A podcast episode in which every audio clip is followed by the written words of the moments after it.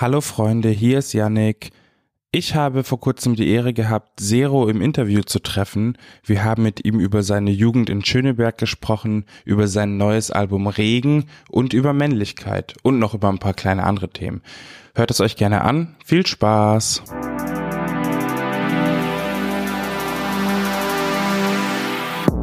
Du bist hier, weil du ein neues Album rausbringst. Und ich würde gerne mit dir erstmal nicht über das Album reden, sondern über die Zeit davor. Okay. Weil du hast ja drei Tapes rausgebracht. Du hast das Sweet Tape rausgebracht, das Raw Tape und dann noch die Stormy EP. Magst du mal so ein bisschen beschreiben, wie so die letzten anderthalb Jahre, zwei Jahre für dich aussahen? Wild. Haben auf jeden Fall Spaß gemacht, die letzten äh, anderthalb Jahre. Wie du gesagt hast, drei EPs haben wir gemacht, auf dem ich nochmal andere Soundbilder so ein bisschen ausprobiert habe weil mir das als Künstler irgendwie voll, voll wichtig ist. Ich finde es super, super wichtig, dass du als Künstler dich entwickelst und dass du auch ein diverses Soundbild hast. So, weißt du, jeder, jeder Künstler, den ich persönlich krass finde, so. Ist, also hör dir mal ein Kanye West Album an. So, mhm. weißt du, wie ich meine, so, ist so, ganz, ich, ich weiß nicht, irgendwie habe ich das Gefühl, ganz viele Leute bestehen so voll drauf, dass du immer wieder denselben Song machst, aber ich kann nicht, dann sterbe ich, dann gehe ich mhm. ein, das ist nicht, wofür ich hier bin, so. Und genau, deshalb haben wir, ich arbeite trotzdem ganz gerne so immer in, in, in so kleinen Konzepten, die dann zusammenhängende Platten sind und deshalb waren EPs so ein super Format, weil ich so ballern konnte und viel machen konnte, ähm, aber es nicht so groß und ausufernd geworden ist. Genau.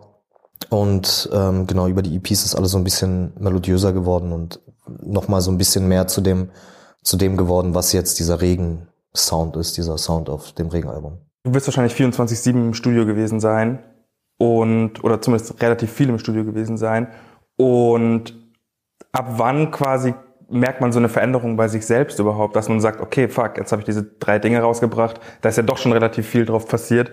Ähm, wann geht man hin und sagt so, okay, das fand ich gut, die Aspekte fand ich gut, das könnte man vielleicht noch so und so machen? War ein schleichender Prozess. Und also ich glaube, so ein, ein Key-Faktor in dem Ganzen war so ein bisschen Vertigo. Vertigo ist ein Song, den ich gemacht habe, der war nur eine Skizze ich habe den so geschrieben, so voll auf Abfuck, todesbesoffen, nachts alleine in einer Bar, so auf so eine Serviette, nur so, nur so gekritzelt, noch gar nicht nachgedacht. Ich denke oft lange über Songs nach, aber der war einfach so, ich war so abgefuckt, ich war so wirklich, und ich habe es einfach nur aufgeschrieben, so.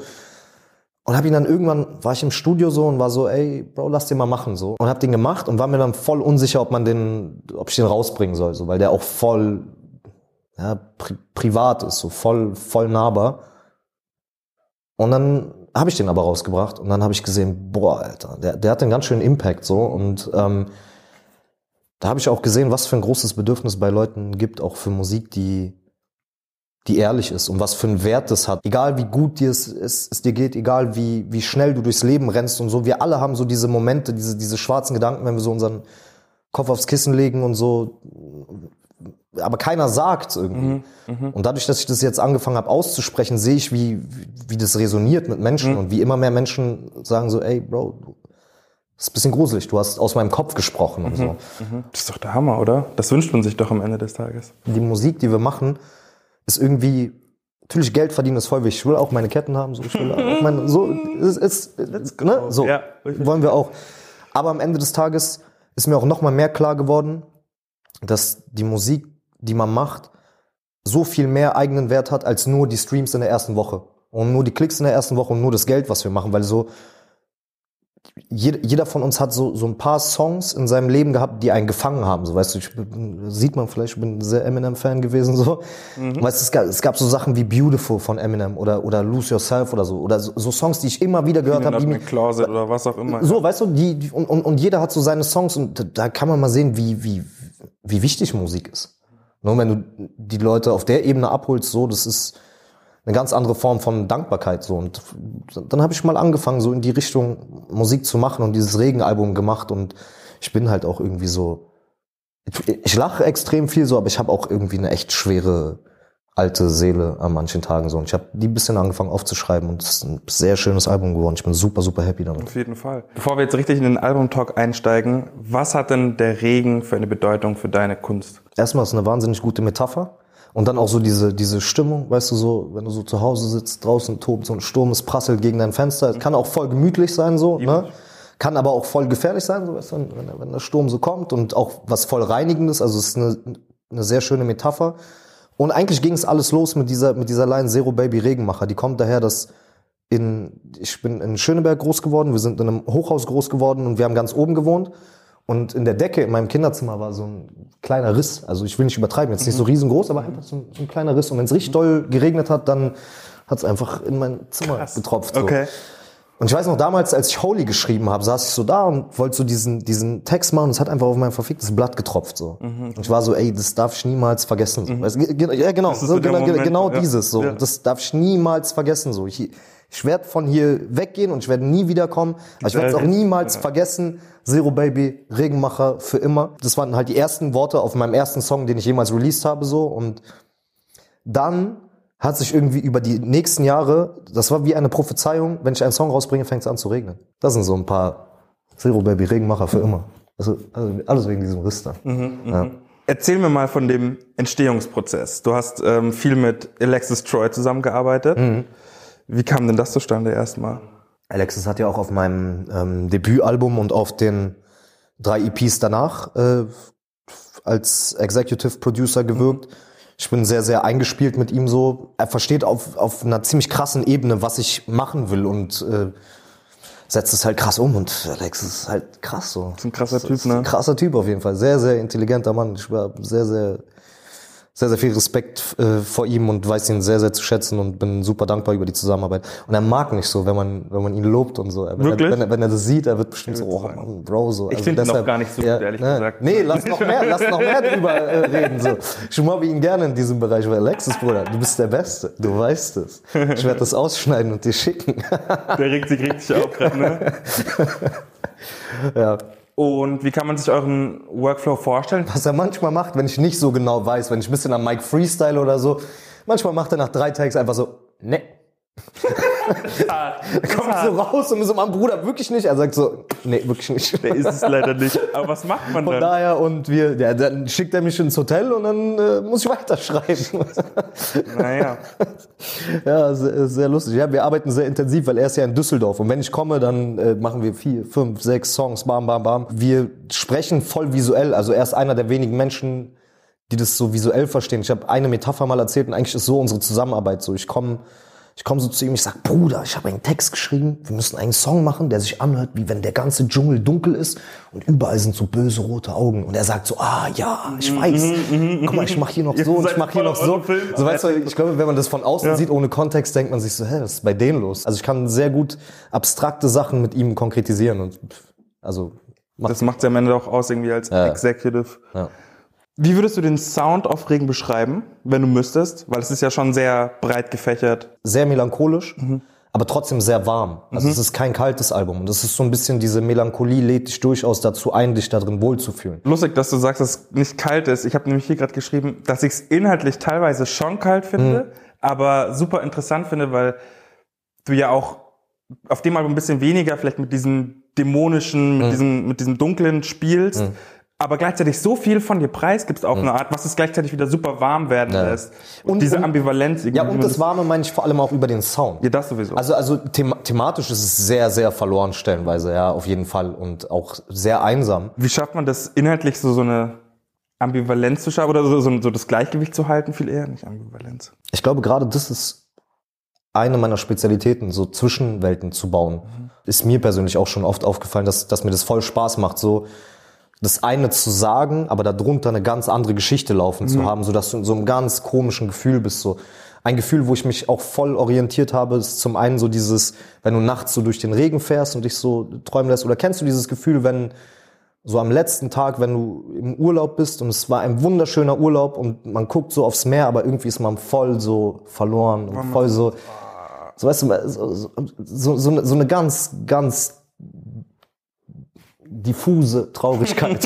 ja, voll, voll, voll. Ich habe zwischenzeitlich gedacht, ist es jetzt ein Break-up-Album oder ist es, wo geht das hin? Und bei Untergehen war mir dann schon relativ klar, okay, da zeigst du richtig, richtig, richtig, richtig viel von dir. Wie fühlt sich das an? Ich hatte sehr Angst, den Song rauszubringen. Also ich war wirklich an dem Tag, ich mache immer Livestream mit meinen Fans, so bevor was rauskommt, und an dem Tag, ich war, war so im Livestream, ich sage so, ey Leute, ich weiß nicht so genau, so scheiße, so, und wie, ich bin froh, dass ich es gemacht habe, weil gerade auf den Song auch mit die stärkste Resonanz kam.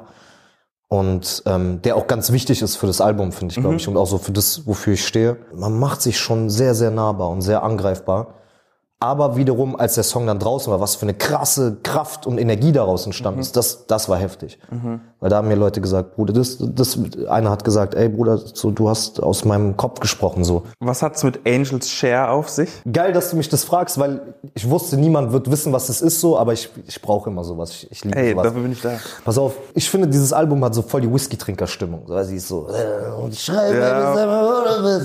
Und Angel's Share ist ein Begriff aus der Whisky-Destillation. Wenn du Whisky machst, dann machst du den ja in ein, den Whisky machst du in ein Glas und dann lässt du ihn lagern. Und je länger du ihn lagerst, umso besser wird er ja. Du hast so dann irgendwie 50 Jahre alten Whisky, voll teuer, voll gut. Aber je länger der Whisky lagert, umso weniger wird er ja. ne? So. Und das, was verloren geht, das ist der Angel's Share. Das, ist, das ist der Anteil der Engel so.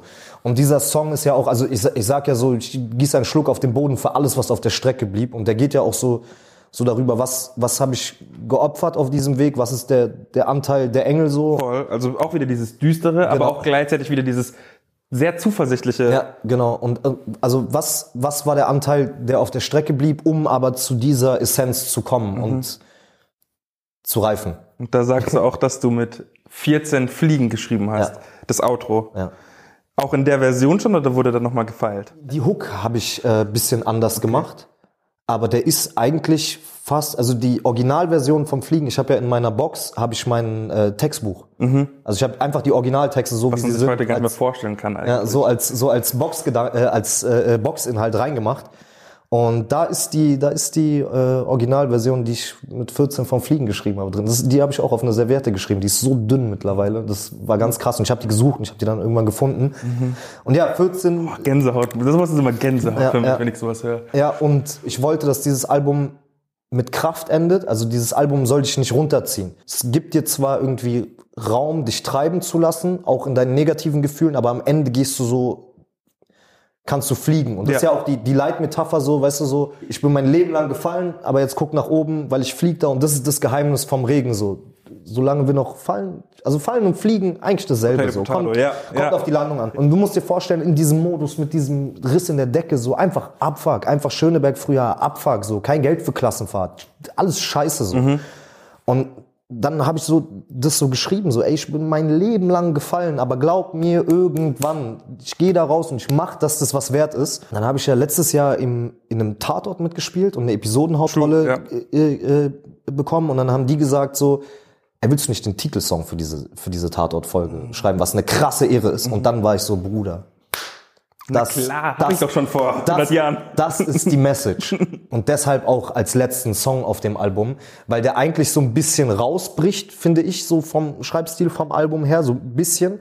Aber deshalb so der mehr als Symbol als als Track, so, weißt du? Und so für mich ist eigentlich Angel's Chair so das Outro vom Album Mhm. und dann nochmal Quad Era Demonstrandum. Solange wir noch fallen, können wir fliegen. Ich würde gerne noch mit dir zu guter Letzt ein bisschen über dieses, ähm, was wir gerade eben schon angeschnitten haben, dieses Männlichkeitsbild im, im Rap sprechen, was du früher auch ein bisschen mehr bedient hattest als, als jetzt. Wie kann ich mir den Prozess da vorstellen, zu sagen, hey, ich möchte mich jetzt anders in meiner Musik geben als, als vorher? Ich gebe mich so wie vorher in meiner Musik bloß jetzt ganzheitlicher. Ich würde über mich sagen, ich bin schon durchaus ein sehr selbstbewusster junger Mann. So, ne? Und aber dieses, dieses so zu tun, als ob es diese ganzen negativen Gefühle und Zweifel und so weiter gar nicht gibt, das ist irgendwie, das erschien mir irgendwann nicht mehr richtig. Und, und das erschien mir so das wirklich Selbstbewusste daran, so zu sagen, so, ey, guck mal, ich bin jung, Leute hören meine Musik, ich verdiene Gott sei Dank gutes Geld heutzutage, so, ich lebe ein verdammt geiles, erstrebenswertes Leben so und arbeite sehr, sehr hart dafür. Aber auch ich habe diese Gedanken so. Ich hatte so mein Leben lang so ein bisschen das Gefühl, so nicht wirklich reinzupassen. So, ich wusste nicht, so bin ich jetzt, soll ich, also ich kann nicht wie die sein, ich kann nicht wie die sein, ich bin, ich bin, ich bin Tunesier, ich sehe nicht aus wie ein Tunesier, so ich bin Deutscher, ich bin zu wild für die Deutschen und so weiter. Und ich habe so mein Leben lang gefragt, so was stimmt denn nicht mit mir? So, was fällt Leuten so schwer daran, dich zu verstehen? Und dann habe ich gesagt, ey, weißt du was? Dann bin ich einfach bedingungslos ich selber auf diesem Album. Die werden schon sehen. So, und so, wenn, wenn ich nirgendwo bei euch reinpasse, ich mache meine eigene Welt, dann könnt ihr bei mir reinpassen. So. Bitteschön. Ich habe manchmal das Gefühl, dass Deutschland so ein bisschen, ich möchte jetzt nicht so diesen, diesen, diesen, oh, in Amerika hätten die Nicht alles verstanden und so. ja. Nee, nee, nee. ähm, den will ich gar nicht anfangen, aber ich habe trotzdem manchmal das Gefühl, dass, dass Deutschland so ein bisschen so einen Hang zum Standard hat. Ich will auch gar keinen angreifen, so, aber so auch so die großen, viele große Schauspieler, die wir haben, so sehr mittelmäßige Typen. So, weißt du, die sind nicht so, weißt du, so die, die Franzosen haben so Vincent Cassel, weißt du, wie ich meine, der kommt so allein sein Gesicht. Gesicht, So, bla, bla. weißt du, wie ich Ja. meine? Und bei uns ist halt so jemand wie Till Schweiger, der auch, der macht sein Ding gut, ne, ist ein, ist ein krasser Typ, hat viel erreicht, aber der ist halt auch so sehr wenig Ecken und Kanten. So, und dann habe ich mir gedacht, Mann, da färbe ich mir halt meine verfickten Haare blond. Im Deutschrap. Was wollt ihr denn machen? Denn ich will nicht so wie ihr sein und werde es nie sein. Und Regen habe ich immer gemocht. 27.11. Regen, mein zweites Album. Es ist sehr schön geworden. Ich freue mich über jeden, der das Interview gesehen hat. Hat liked, abonniert den Channel macht die Glocke und kauft mein Album.